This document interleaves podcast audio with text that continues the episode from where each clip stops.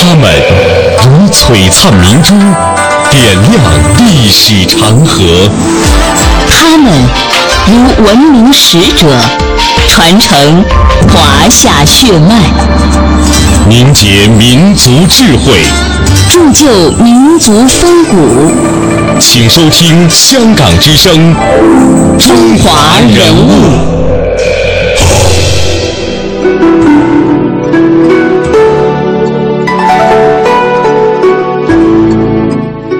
读中华人物，启迪智慧人生。各位好，我是郑博。大家好，我是文艳。今天的中华人物，我们和您一起走进中国铁路之父詹天佑。说到中国的铁路事业，我们无论如何也忘记不了一个人，他就是堪称为中国近代科技先驱的詹天佑。周恩来总理形容他是中国人的光荣。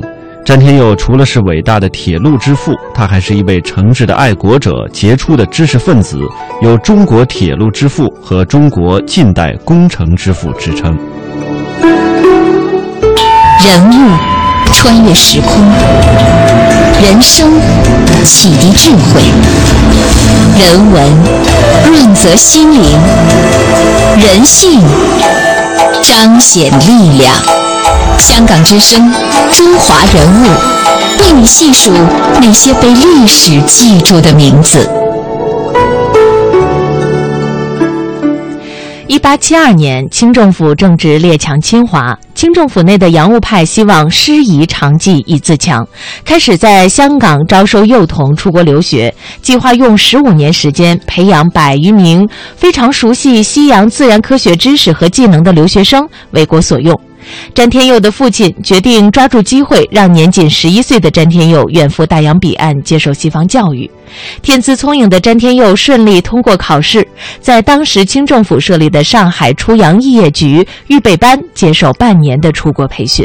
十一岁的詹天佑坐了一个星期的火车，才来到了美国的一个城市。当时横贯了美国大陆的火车干线是刚刚竣工，孩子们对于这种喷着火、冒着烟、飞速前进的新式的交通工具啊，可谓是瞠目结舌。他们觉得十分的好奇。一九一八七三年的时候，詹天佑考入了美国西海文小学。他与美国的学生一起在上课。很快呢，他就意识到自己的英文基础不足，于是呢，他便像幼时诵读四书五经那样，天天背诵着英语单词，主动的和当地的学生进行交流，锻炼自己的这种口语的绘画能力。天下无难事，只怕有心人。詹天佑的英文的水平进步也很快。后来呢，他以优异的成绩考取了纽海文中学，仅两年之后，他就成功的考入了美国的耶鲁大学。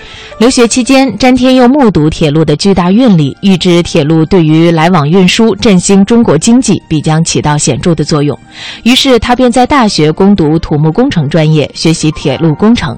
詹天佑的天资、勤奋、理解能力和接受能力，在这个时候已经完全显露出来，各科成绩都很优秀，尤其是是数学。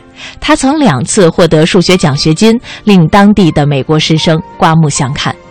一八八一年六月，詹天佑从耶鲁大学土木工程系毕业，并获得了学士学位。当时他正踌躇满志、憧憬未来的深造远景时，清政府下令终止所有留学生的学业，全体回国。那么，在接下来的这段广播剧当中，我们会听到的是詹天佑在友人的宴会上所讲述的自己出国留学的经历。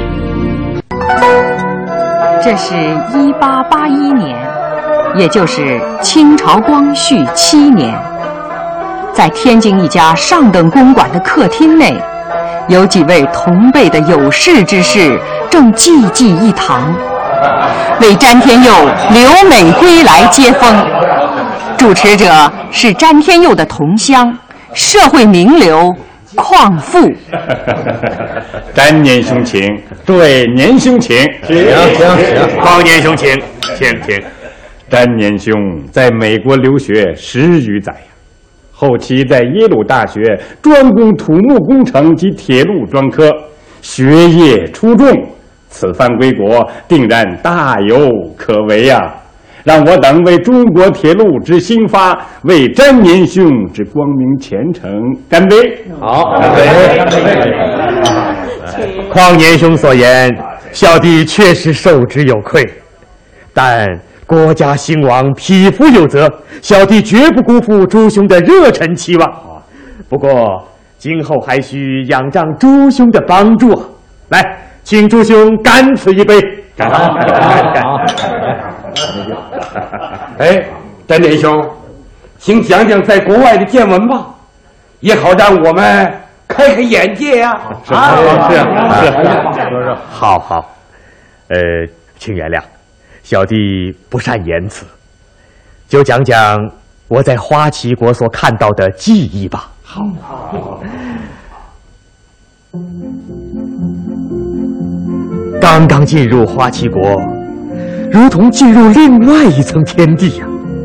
那里工厂烟囱林立，铁路四通八达，火车、汽车来往如梭。相比之下，深感我大清之落后啊！使我至今仍耿耿于怀的，是我在努哈芬中学的那次听课。Students, how are you? How do you do, my teacher? 今天我开始给大家介绍世界各国的交通概况。一个人身体要强壮，就要吃有营养的食物，经过消化系统变成养分，然后再由动脉输送到各个器官。一个国家也是这样，不过。食物是丰富的宝藏，而动脉就是铁路。下面，请同学们看几张幻灯片。这是十九世纪七十年代最新式的火车，目前在我国以及西欧各国均已成为重要交通工具。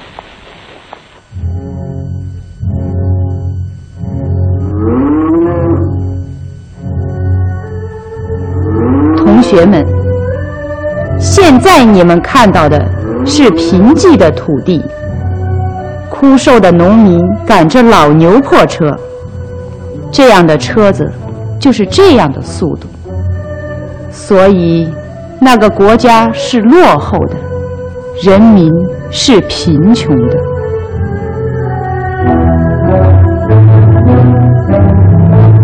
具有强烈民族自尊心的詹天佑。看到这些，愧感难当。下课了，他还一个人低头趴在课桌上，同学们立即把他围了起来。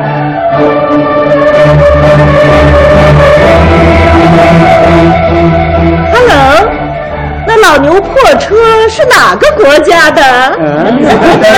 请你回答吧。高材生嘛，怎么连这么个简单问题都回答不了啊？啊！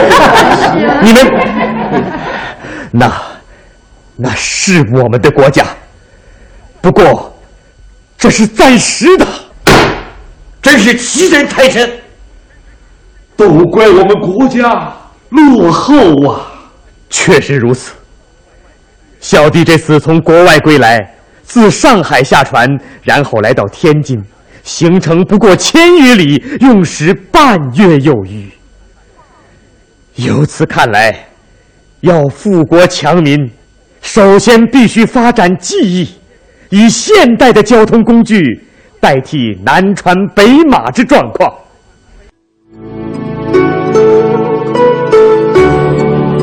在刚才的这段广播剧当中呢，呃，描述了詹天佑在友人的宴会当中啊，讲述到了自己出国留学的一些经历和内心的一种感受。可是当他回到上海之后呢，他们没有机会从事有关铁路工作的工作，呃，工程。那清政府当时呢，将大部分的留学生分配到与军事相关的行业当中。詹天佑呢，本想投身铁路事业，却被分派到了位于福建马尾的福州船政学堂，让他学习这个驾驶海船。但是他从不气馁，得益于留学期间这种扎实的科学基础，仅用了一年的时间就学完了原需两年半的时间才能完成的轮船驾驶课程，以第一名的成绩毕业。其后呢，他又被安排到了扬武兵舰去实习，担任驾驶官。两年之后，担任福州船政后学堂担任教师。由于教学有方，获得了五金鼎带奖。同年的十月，他又调任广州黄埔广东博学馆，呃，当一名英文教师。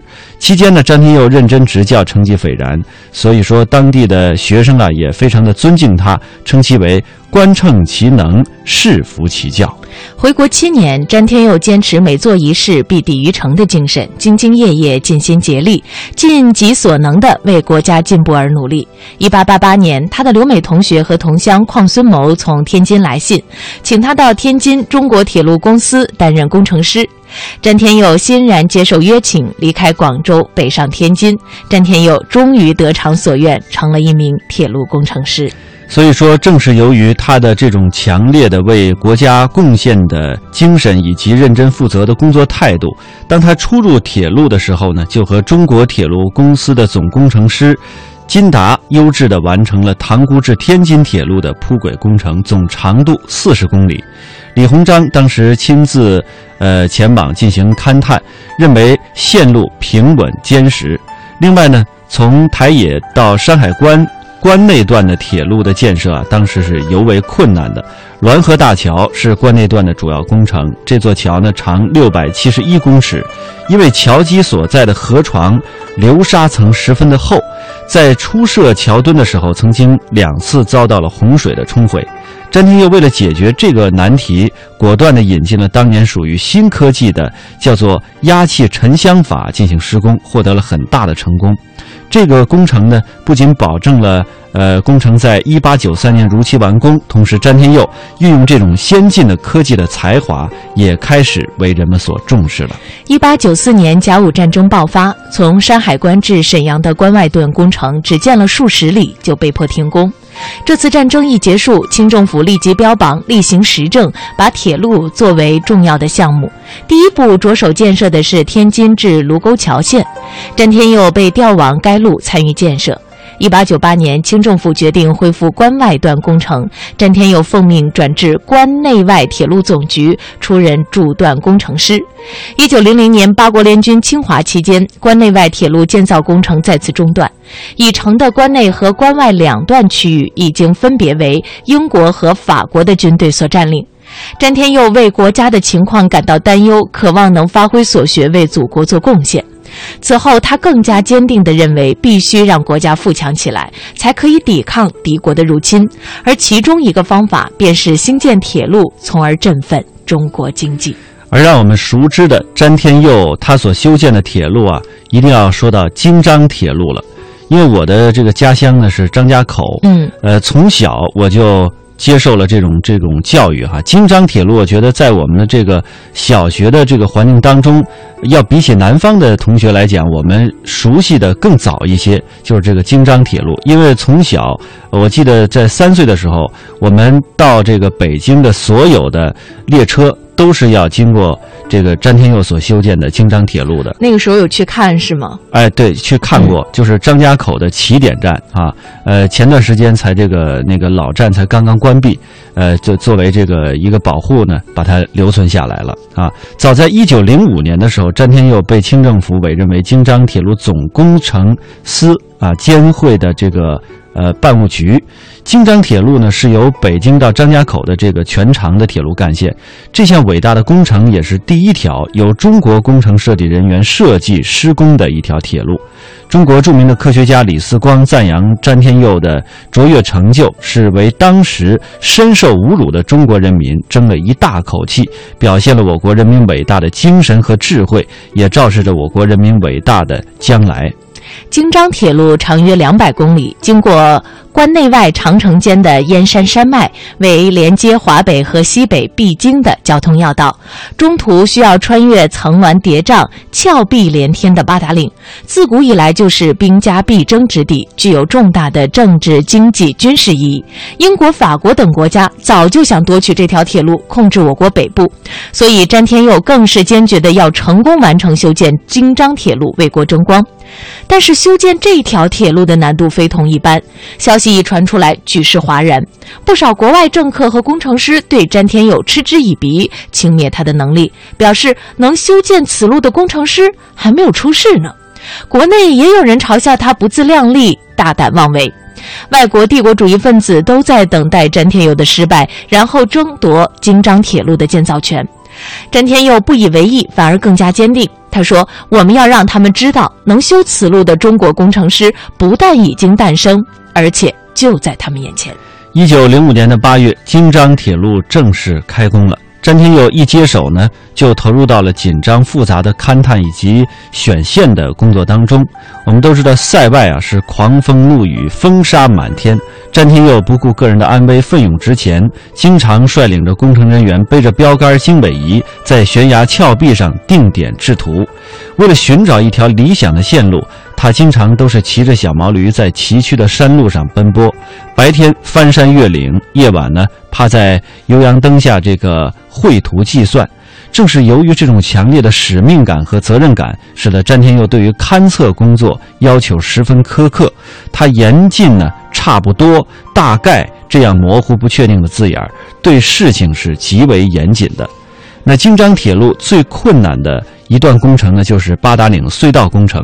为了加快进度，詹天佑决定采取分段施工的办法。为了保证施工的质量，他在施工现场吃住，事无巨细，亲自把关，对所有的事情都很重视。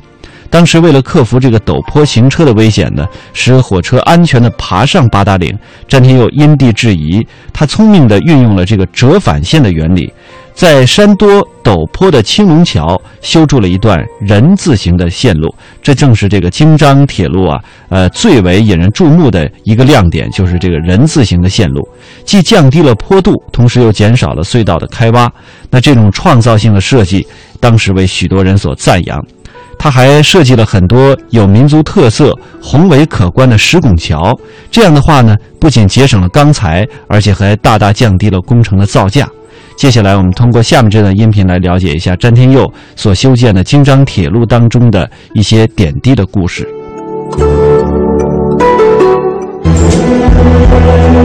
一九零五年九月四日，由中国人设计建造的第一条铁路京张铁路开始动工。历经中国人四年的奋斗，这条曾被认为不可能修建的铁路正式建成。一九零九年十月二号，詹天佑在京张铁路通车典礼上用英文致辞时这样说：“中国确实进步迟缓，但之迟缓，却是确实的前进。”呃，这场讲的詹天佑和京张铁路，其实詹天佑他不光是一个作为一个工程师，这完全是在中国人自己修建的。还有一点方面就是民族的自信心，在这之前，京张铁路之前。所有铁路都是外国的工程师、外国的技术人员、外国的设备和外国的什么，中国人只是一个辅助的。詹天佑修京张铁路是完全是意识中国人自己修、自己发展技术，产生一套呃体系、技术体系，这个特别重要。这个时期体现中国一个自自信心的事儿、自尊心的事儿，和它的意义比较大。一九零五年五月，京张铁路线路勘测工程开始。詹天佑在这期间的勘测日记中常有这样的记载：极为强烈的西风不住地迎面吹来，因而工作进展很慢。狂风扬起满天黄沙，咫尺莫辨，视线被阻，不得不停止工作。风停之后又有小雨。四年之后，一九零九年十月二日，京张铁路全线通车，工程提前了两年。建筑成本比当初外国承包商的报价节省五分之一。一万多名中外嘉宾出席了南口站盛大的通车庆典大会。詹天佑他把很多的智慧运用了京张铁路的修建啊，包括呢他说的之字形，之字形以前在美国是矿工的那个线，嗯，运用到那个千分之三十三的大坡道，因为呃铁路那坡道啊不能。超过千分之十七，因为当时的蒸汽机车，你有一定倾斜角度的话，你那个蒸汽机车的水烧完后，它就容易有的就烧不着，着那么车就炸了。啊，光炉嘛。嗯。这时候就是那京张铁路那个呃人字线，也叫之字线。嗯。听见没有？就是说这边有北京，然后从这黔中青龙桥呢到那个八达岭隧道这，嗯，然后这边的牵引的时候，一个是牵引，一个是推，到那边哈，这边有车头变车尾，车尾变车头。因为拉不动啊，这样呢，就是把这条这样非常聪明的。五詹天佑，詹天佑是我国杰出的爱国。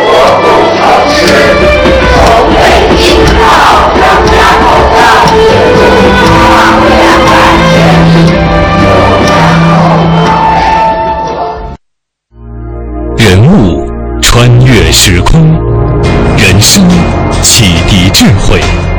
人文润泽心灵，人性彰显力量。香港之声，中华人物，为你细数那些被历史记住的名字。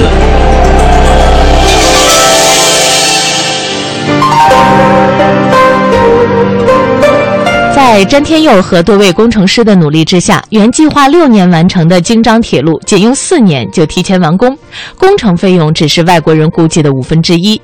一九零九年十月，京张铁路建成通车，机车长鸣，声震中国大地。一些外国工程师乘车参观之后赞叹不已：京张铁路顺利建成，振奋了中华民族的自信心和自强精神，也推动了各省自办铁路的发展。在詹天佑所从事的铁路事业当中啊，他后期呢还积极地推动民办铁路工程。詹天佑是爱国之人，在爱国运动广泛展开之时，他也深受这个鼓舞，欢呼中国正在觉醒。他一直以来深感自己以至整个铁路工程界是责无旁贷，工程人员应该拿出自己的知识技术，积极地投身于铁路的修筑当中。所以，詹天佑的一生啊，都贡献给了中国的铁路事业。除了主持建造官办的京张铁路之外呢，他更率先的支持民办铁路工程的建设。他又亲自呃这个勘定了河南的洛同铁路线。主持四川省的川汉铁路的工程，担任了粤汉铁路督办兼总工程师。在二十世纪初强大的爱国运动当中，最重要的就是各省商民要求收回被外国资本所侵略的铁路权益，要求清政府开放铁路的修筑权，进而掀起了民办铁路的修筑热潮。当时，詹天佑声明，铁路是发展经济的利器，是当时国民经济中利润最稳定和丰厚的快捷方式，同时又可抵制外国资本扩张，防止国外势力侵略、渗透和霸占中国领土的企图。当时社会流行一句话：“预言自立于强权之漩涡中，非先保其路权，以肩负其国家主权不可。”詹天佑希望中国人能够独立修筑更多的铁路，不再需要外国资本与外国工程技术人员的控制与支配。詹天佑认为，有外国资本投资的铁路会对中国主权与经济利益造成严重的侵害，也会让中华民族背上难以摆脱的枷锁和负担。所以说，詹天佑渴望中国的铁路一定要用中国自己的人力、物力、财力来修筑，坚决不让修筑权落在外国列强手中。他也多次重申自己的这样的一个观点：现在全中国都要求修筑铁路，而我们的主张是中国之事应办。呃，应办自国人。那为了支持民办的铁路呢，詹天佑努力加快京张铁路的修建速度。他说，最上策是此路越快筑成越好，以便腾出工程师帮助其余各省修筑铁路。正是詹天佑这一腔热血，忠心维护国家权益，勇于克服困难，带领着人们推动了中国铁路的发展。此外，詹天佑对工程人员也是十分关怀的。一九零六年修建川汉铁路的时候，公司内部发生分歧，争论激烈。两位工程人员争论这个铁路该从哪头开始修起。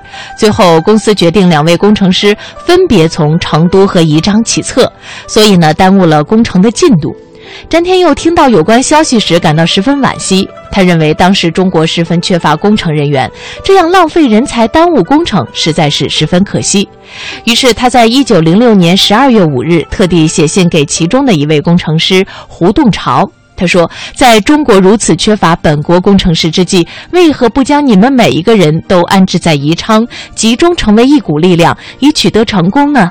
团结是成功的秘诀。”从这封信件当中，可以感到詹天佑对川汉铁路的关注以及对工程人员的重视。同时，詹天佑还亲自到工地检查督导施工的情况。他发现一些工程质量令人不太满意，在施工管理当中存在着一些混乱和敷衍，一些工程人员工作不负责任，甚至品行不端，严重影响了工程的进度和质量。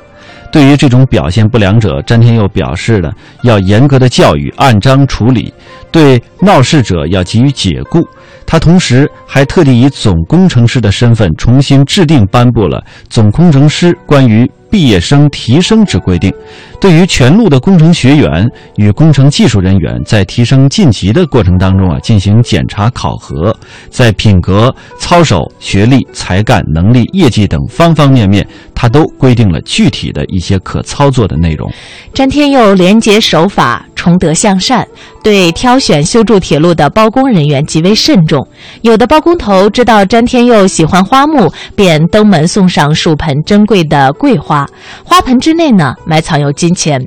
詹天佑知道来人用意之后，便告诫对方不得以行贿手段来取得包工权。詹天佑还曾在1918年撰写《敬告青年工学家》一文，强调选择包工人员要格外谨慎，工程人员也要克己奉公。詹天佑严格要求自己和工友要清白不污、纯正不苟。一九一九年的四月二十四日，詹天佑病逝，终年五十九岁。他所从事铁路事业三十多年。